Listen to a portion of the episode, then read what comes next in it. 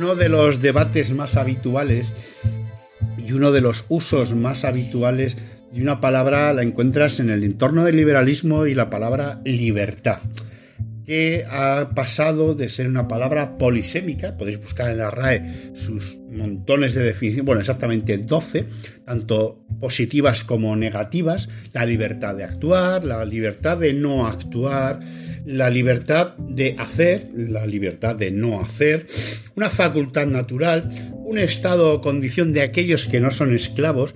Esto casa muy bien con la idea del capitalismo, ¿no? de la libertad de no trabajar, o te puedes morir de hambre si quieres, o ir debajo del puñetero puente, o la falta de sujeción y subordinación. Que me explique a mí alguien las relaciones de dominación entre empresarios y trabajadores si no son relaciones dominativas o de dominación.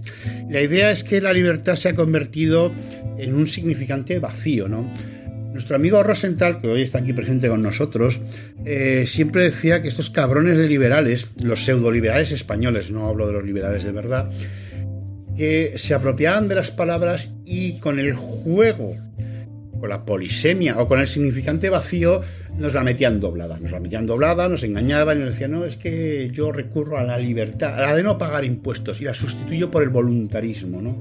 La caridad que llamaban los cristianos, el que si quieres te doy, el que si no quieres pues no te doy, porque total, depende de mi buena voluntad. Eh, toda la idea de voluntarismo, toda la idea de libertad del liberalismo se basa o radica en la libertad del propietario, en ninguna otra, ¿no? No es una libertad eh, en un sentido filosófico de la capacidad de tomar decisiones o no tomarlas, evidentemente, sino más bien eh, en que aquellos que tienen billetes, que tienen propiedades, eh, hagan lo que les haga la punta del nardo, ¿no? Con nosotros y con sus propiedades, que es una cosa como muy curiosa. Pues sí, Chus, así es. Eh, la libertad en el liberalismo y en el régimen capitalista significa libertad para quien pueda pagársela, libertad para quien tenga dinero. Y si no tienes dinero, no tienes libertad.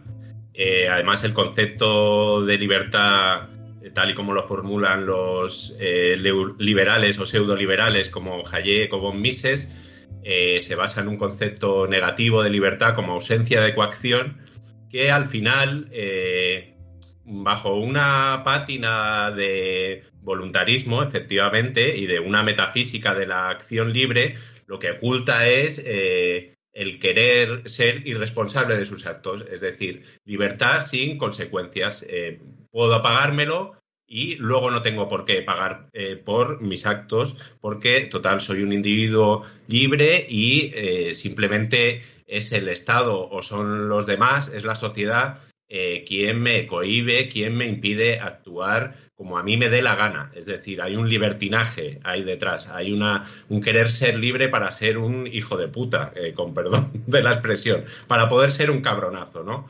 Eh, entonces, siempre con este tipo de conceptos hay que preguntarse libertad para quién, bajo qué circunstancias, ¿no? Porque, por ejemplo, si pensamos en una dictadura, en un sistema dictatorial, la casta dirigente, eh, quien esté en el poder, va a ser muy libre de actuar y de hacer lo que le venga en gana a costa de una mayoría de población sometida a su dictado, ¿no? Entonces hay un, hay un trasfondo muy preocupante en esta ausencia de coacción, tal y como lo definen los pseudoliberales, eh, de esta libertad para ser un auténtico impresentable, ¿no?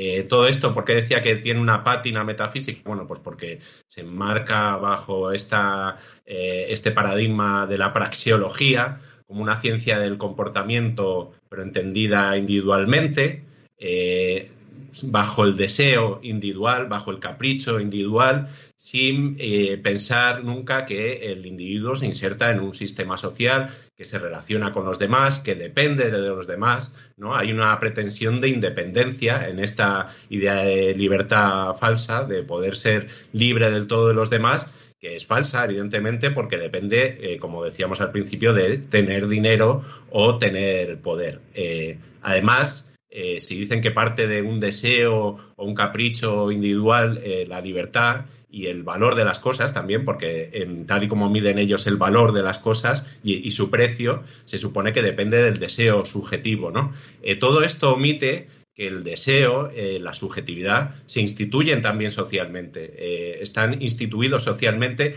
lo que uno desea según sus posibilidades materiales, sus relaciones con los demás, en unas relaciones de poder también, ¿no? etcétera, de trabajo, de explotación, ¿no? En un sistema capitalista eh, que además, eh, como bien sabemos, se forja a partir de un expolio, es decir, la propiedad que tiene el capitalista eh, no la tiene naturalmente, sino que la acumula a lo largo de los siglos. Hay familias, ¿no? Hay linajes auténticos, ¿no? En el capitalismo de acumulación que además por la propia dinámica del capital tiende a mayor acumulación, ¿no? Entonces, así miden ellos el deseo y el valor de las cosas con esta metafísica. ¿Te está gustando lo que escuchas? Este podcast forma parte de Evox Originals y puedes escucharlo completo y gratis desde la aplicación de Evox. Instálala desde tu store y suscríbete a él para no perderte ningún episodio.